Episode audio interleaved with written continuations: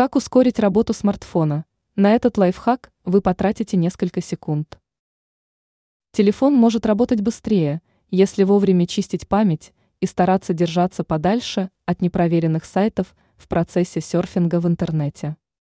Но есть еще один способ, который позволяет ускорить работу телефона. На него нужно потратить всего пару секунд. Для этого нужно будет зайти в настройки телефона, а потом выбрать приложение и выбрать одну из программ, которую вы редко используете. Далее нужно нажать на кнопку «Остановить». В этом случае это приложение перестанет потреблять ресурсы памяти устройства.